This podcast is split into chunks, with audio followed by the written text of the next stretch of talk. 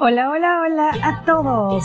Hoy estamos aquí para responder preguntas y dar respuestas de nuestros oyentes. Sí, sí, sí. El día de hoy tenemos un programa especialmente dedicado a todas aquellas personas que nos escriben y nos hacen preguntas y tienen inquietudes acerca de cómo es su vida en pareja, cómo se va a desarrollar, qué es lo que puede esperar, qué no. En fin, realmente queremos agradecerles a todos por su comunicación, su interés. Y bueno, esto es Tacones y Corbatas. Yo soy Ángela Esmeralda y el día de hoy, Questions and Answers o preguntas y respuestas de ustedes no en vivo, pero es como si lo fuera. Así que bienvenidos, bienvenidas, pónganse cómodos y aquí vamos. Bueno, todos sabemos que las relaciones en pareja son una especie de eh, salto al vacío o un salto de fe o como lo quieran llamar. Es decir, dos mundos distintos que se fusionan, aunque nunca es una fusión completa, pero bueno, intentan convertirse en uno solo y eso no es nada fácil. Yo considero que mientras cada uno respete su individualidad y se den el tiempo y la libertad que solían tener cuando estaban solteros o solos o cuando no vivían con pareja, eh, en ese sentido creo que puede funcionar. Es decir, no deberían crear un mundo en específico. Creo que mi visión es más como que de dos mundos, dos planetas, cada planeta es distinto. Y imagínense si un planeta colisionara con otro que sería un desastre, ¿verdad? Pero eso es astronómicamente hablando, pero en relaciones también aparentemente sucede que pues uno es diferente del otro, entonces mantengan sus planetas no alejados, pero por lo menos independiente el uno del otro. Y quizás eso desde un mejor resultado. Primera pregunta. Cecilia, nos habla de las peleas. ¿De cuál es la parte mala o la parte buena? Bueno, a ver, vamos a leer ante todo lo que ella nos dice. Y dice así. Agradezco mucho a Tacones y Corbatas por Ah, los artículos y la identificación de las diferentes formas de estar en pareja. Muchas gracias.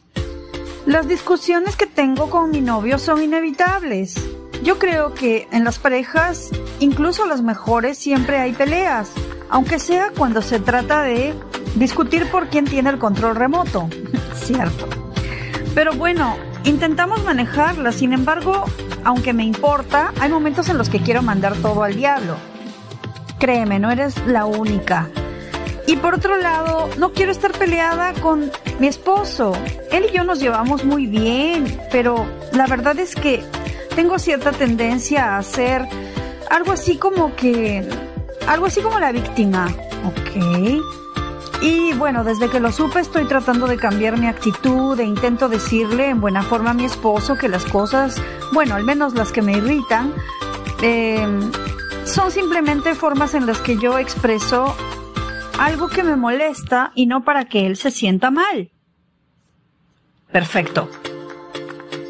Queridísima. A ver, respuesta. Identifica tu estilo de pelea para que la riña no sea muy extrema y no se vaya de las manos. Está muy bien que las parejas de vez en cuando tengan, no discusiones, pero de pronto desacuerdos, ¿ok? Tener un desacuerdo es normal.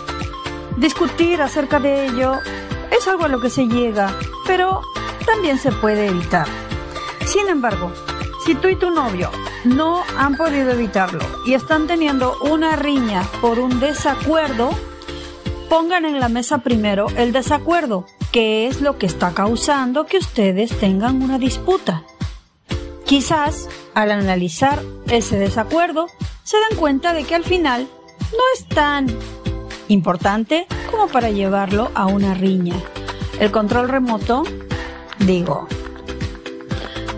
cómprate otro televisor o cámbiate de estancia y ve a ver lo tuyo en otro y déjale el control. Los hombres no pueden vivir sin el control remoto.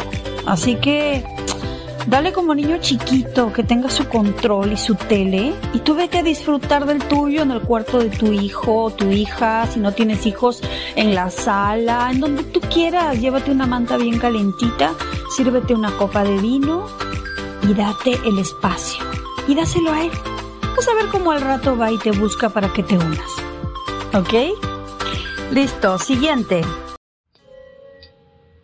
Yuset nos dice, wow, nosotros disfrutamos las peleas. La verdad es que, les confieso, yo mm, a veces soy una hostigadora y es como si fuera un arma y me disparo. Al menor escándalo o provocación, pregunta, reproche. Y bueno, mi enamorado no se queda atrás. En nuestras peleas parece que se va a acabar el mundo.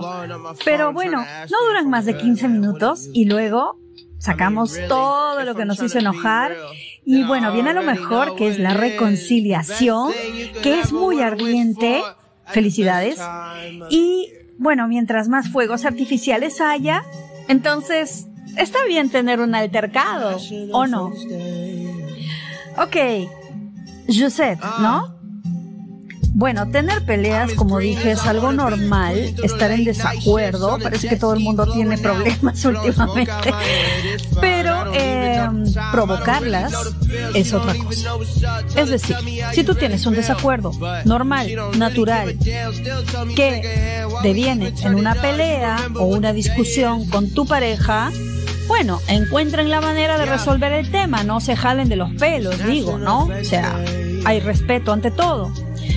Y em, bueno, si eso conlleva tener una noche fabulosa, ardiente o lo que sea.com, pues bienvenido. Las reconciliaciones siempre son la mejor parte de las discusiones. Pero ojo, no provoques discusiones para tener encuentros fogosos. Una cosa es discutir por algo que realmente vale la pena y otra cosa es armar un drama de la nada. Los hombres suelen cansarse de eso. Así que, María, la del barrio, mm, no. Mejor sé inteligente, expon tus ideas y si a pesar de ello este hombre no te entiende y termina discutiendo, bueno, defiende tu punto y finalmente disfruta de tu reconciliación. Siguiente. Laura nos escribe y nos cuenta. Uh, tenemos muchas chicas el día de hoy. Siempre había rechazado la idea de los contratos prenupciales. Ajá. Pues pensaba que, bueno, eran una cosa que se hacía para ricos y famosos. Mm, no, no, no. Sin embargo, cuando se trata de mí, resulta que mi pareja quiere poner un contrato prenupcial. Y la verdad me pareció súper mal, porque ya habíamos hablado y pensado en eso.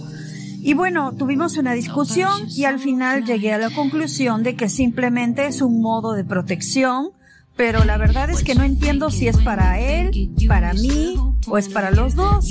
Entonces la verdad no sé qué pensar. ¿Me conviene aceptar o debería discutir acerca de este tipo de acuerdo? Bien, Laura. El acuerdo prenupcial es algo que se establece en las parejas antes de cometer un suicidio. No, antes de contraer matrimonio. Entonces, si tú y tu pareja están pensando en establecer una relación seria, el contrato prenupcial es simplemente un seguro, vamos a decirlo así, mediante el cual tus bienes, lo que tú tienes y lo que tiene tu pareja van por separado. Es decir, en el matrimonio, a raíz de la sociedad de gananciales que se adquiere en el contrato prenupcial, lo siento, me sale el abogado, eh, normalmente un matrimonio, si llegara a tener un divorcio que nadie lo quiere, pero si llegara a ocurrir, tiene que dividir esa sociedad de gananciales y el 50% es para cada uno o para cada una de las partes, ¿verdad? En este caso, mediante el contrato prenupcial, ustedes dejan explícito cuáles son sus preferencias si desean que cada uno siga ganando y generando en su propio modo trabajo, dinero, etc. Y que ese dinero vaya y sea cada uno independiente del otro. ¿Ok? Es decir, en vez de que si sucede o se separan o se divorcian, eh, tengan que discutir acerca del dinero y que cuánto me das y cuánto te doy, etcétera. Pues bueno, siempre habrá un diálogo al respecto, pero lo que cada uno gane a raíz de la unión que ustedes tengan será completamente de ustedes. Tú mantienes tu dinero y él mantiene el suyo. Es como una especie de seguro para que simplemente no tengan que, digamos, no es que esté condenando la relación al fracaso, no lo veas así. Hay muchas personas que creen que cuando les ponen un contrato prenupcial prácticamente les están poniendo una pistola en la cabeza y si no lo firmas te jalan el gatillo. No, tampoco se trata de que si no lo firmas no se casa. No, tienes que conversarlo con él y entender que al final de cuentas se trata de un seguro que es para ambos. No lo veas, o sea, no lo tomes personal, no creas que es contra ti.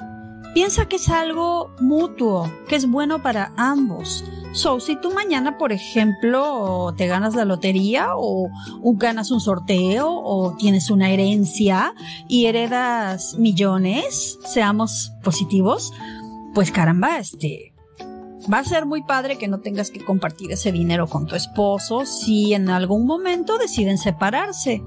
Entonces, ver los pros y los contras antes de discutirlo, conversarlo, discutirlo si es necesario, pero que no sea una gran pelea porque al final de cuentas, pues el fin de toda relación, en el sentido de la finalidad, no del final, pues se trata de estar juntos y de llevarlo de la mejor manera. Si deciden casarse, conversen acerca del contrato prenupcial.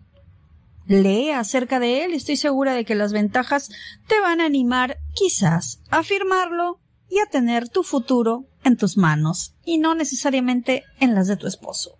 Lo cual, honestamente, yo recomiendo mucho. Eso me parece de gente adulta, de gente madura y de gente que es honesta y es coherente y que no simplemente quiere lanzarse a la piscina casándose, sino que quiere hacerlo bien y quiere tener el respeto también para su pareja. Siguiente. Tacones y corbatas, muchas gracias por tocar temas tan interesantes. Me llamo Arturo. Hola, bienvenido por fin.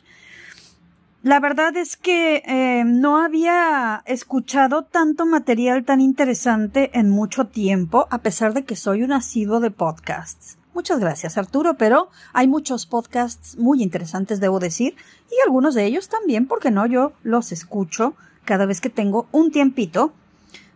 Y eh, pues generalmente versa sobre temas muy diferentes a los que tratamos en este, pero vale. Bueno, dice, después de tres años de vivir junto a mi enamorada, me pareció que sencillamente había que insinuarle algo sobre nuestro futuro, porque parecía estar en un estado de ansiedad constante. Me parecía que era un poco difícil continuar y empezó a presionarme hasta que me cansé. Ok. Me fui de vacaciones con unos amigos y bueno, también tenía que hacer trabajo. Ajá, vacaciones o trabajo. Esa, la eterna. Bueno, empecé a estar... Eh... Ah, ok. Empecé a tomar clases de tenis, dice, y me hice socio de un club de libros y bueno, estaba con unos amigos fuera y debía reunirme con el grupo cada dos semanas para discutir lo que habíamos leído, en fin. Al parecer ella pensó que yo me estaba alejando demasiado y sencillamente me terminó. Lo que quiero saber es lo siguiente, ¿debería volver con ella? ¿Debería hablar con ella y decirle lo que pasó? ¿O simplemente me hago el loco y sigo solito nomás? Arturo, eh, a ver. Bueno, nosotros no estamos aquí para decirle a las personas cómo vivir su vida. Nosotros les damos sugerencias y les damos ideas según lo que ustedes nos cuentan y desde nuestro punto de vista les damos la solución que tú me pides, bueno, les damos una opinión más que nada que ustedes pueden aplicar o no a su día a día. No quiere decir que sea la Biblia y eso es lo que tienes que hacer, ¿de acuerdo? Y va para todos. A ver, Arturo, si tú te fuiste porque estabas saturado, sofocado, presionado, etcétera, etcétera, y no tienes la menor idea de lo que va a pasar, y definitivamente, por lo que entiendo aquí, no te quieres comprometer seriamente, bueno, lo que yo creo es que si, si ya estás de regreso de tu viaje o piensas volver, sí deberías platicar con esta niña y decirle, en todo caso, oye, hola, estoy de vuelta. Sí, es de caballeros. Ni modo que te desaparezcas y ya. No, cero. Eso es una falta de respeto. Háblale, ¿no? Háblale, no le mandes un mensaje. Llámala. Dile, hola, estoy de regreso. Quería saludarte y saber cómo estás. Y pues saber qué día tienes tiempo y nos tomamos un café o tomamos un helado, qué sé yo siéntate con ella, cuéntale de tus actividades, cuéntale de, lo bien que te sentiste teniendo ese espacio para ti, acerca de lo que te gusta, lo que no te gusta, de la relación y cómo has sentido tú, cómo has sentido tú que va encaminada. Y entonces proponle darse de pronto un tiempo para pensar si desean continuarla o bueno, si la ves, si la ves encantadora y la extrañaste y se da, pues nada, sigue con ella y continúen con sus planes. Pero dense un respiro de vez en cuando para que no tengas este momento en el que te sientes saturado, presionado. Conversen las cosas y hazle entender que eh, al final, pues a fuerza ni los zapatos entran. Entonces, con calma, ¿no? Como digo en italiano, piano piano si va lontano, que es despacio se va lejos. Entonces, piénsenlo, háblenlo, establezcan un vínculo de comunicación y si de plano te das cuenta de que ya no es lo que pensabas o que algo cambió, sé honesto y díselo. Y listo. Se dan la mano y a seguir su camino cada uno. Siguiente. Y finalmente Jessica nos comenta, como fanática de tacones y corbatas, la verdad no me pierdo un solo capítulo. Gracias Jessica. Eh, me interesó mucho la forma, la forma de cómo terminar con tu pareja o el episodio de cómo terminar una relación y no morir en el intento. Bendito, todo el mundo me pregunta o tiene tema con ese episodio. Voy a tener que hacer una segunda parte porque por lo visto no sé, todos están pensando en terminar o, todos tienen problemas para hacerlo, una de dos. Entonces dice, ah, quiero compartir con ustedes que a mí no me ha funcionado y por más que le he puesto empeño y quiero terminar una relación, mi pareja no me permite hacerlo. Me llama, me manda mensajes, me recoge del trabajo. Si le digo que no lo haga, no le importa, igual lo hace. Se aparece en la mañana en mi casa para llevarme y también para recogerme. Y la verdad es incómodo porque, perdón, porque no entiendo por qué tiene que comportarse así. Me siento acosada y la verdad es que yo deseo terminar la relación, pero él no me deja. ¿Qué es lo que puedo hacer? A ver, Jessica, eh, primero que nada, tú deberías preguntarte a ti misma si realmente sigues enamorada. Porque una persona que te acosa, que te recoge, que te fastidia, que, te, que no te deja en paz, pues, y que contra tu voluntad de alguna manera está siempre ahí, que abres la puerta y está su cara, bueno, sí, es bastante desagradable y raya mucho en el tema de acoso. Porque pues a nadie le gusta que se aparezcan en su casa de la nada, así sea tu novio, o que te vayan a recoger al trabajo y que alternen con tu cuestión de este labor no, esto no sé, o sea, yo pienso que el espacio de trabajo es sagrado y que alguien se aparezca así de la nada en tu oficina, más aún siendo tu pareja, pues mínimo debe tener un aviso previo. Me parece que no lo tiene. Entonces, creo que es momento de que em, o bien terminas la relación definitivamente y no le digas que quieres terminar, sino que la termines y seas muy, muy drástica en ello, es decir, cero que le contestes mensajes, cero que le contestas llamadas, cero que lo llamas, cero que le abres la puerta, te lo encuentras, pues haz de cuenta que está invisible y no lo ves. Y si tienes algún problema que va más allá de ello y afecta tu seguridad o te causa ansiedad, acude a un centro de ayuda a la mujer o solicita pues una asistencia policial porque si la persona está poniéndose en un tema de acoso, hay que ponerse a tono con eso, ¿no? Y el acoso no se responde con besos, ni con mensajes de texto, ni con, ay, bueno, hoy lo voy, lo voy a pasar por alto, pero mañana no. Drástica y termina la relación y hazle entender que no hay marcha atrás. Si a pesar de todo tú quieres continuar y en el fondo sigues enamorada de esta persona, bueno, siéntate con él, y explícale lo que estás sintiendo y lo que estás pensando. Y si a pesar de todo es renuente y continúa comportándose como neardental, es decir, como hombre de las cavernas, pues déjalo en su caverna y comienza a vivir una vida más plena en la que puedas ser dueña de tu vida y no tengas que estar esperando que alguien te acose, porque tener pareja no se trata de estar amarrado al otro.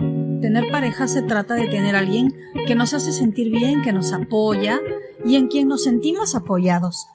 Y por supuesto, de ninguna manera tiene que ver con un tema de obligación. Cuando la obligación se pone de por medio, estamos hablando de que un matrimonio. Bueno, quizás porque está casado o casada contigo, crees que tiene derecho a... No, aún estando casados, debe haber un respeto, debe haber un espacio y sobre todo, debe haber una seriedad. Cuando más, cuanto más importante es la relación, más maduros y más respetuosos tenemos que ser nosotros con nosotros mismos y con la pareja que tengamos. Porque, pues si la relación es seria y va en serio, no vas a estar mandándote cosas como acosar a tu novia o hacerte el muy machito o estarte escapando del novio y salir con otros. Pues obviamente no, ¿no? O sea, es cuando uno más maduro quiere ser y cuanto más respeto le das a tu pareja, pues más respeto vas a recibir.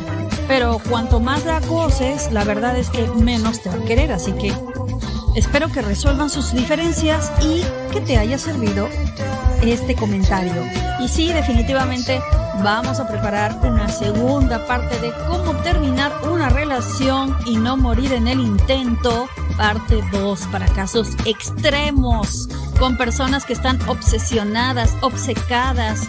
En fin, vamos a pasar en algún momento un capítulo complementario de ese. Gracias por recordarnos que les gustó y gracias también por sus comunicaciones. La verdad es que tenemos muchas de muchos tipos y quisiéramos compartirlas todas en un solo capítulo, pero es un poco complicado. De manera que vamos a dejarlo para una segunda ocasión. Quiero que sepan que los leemos.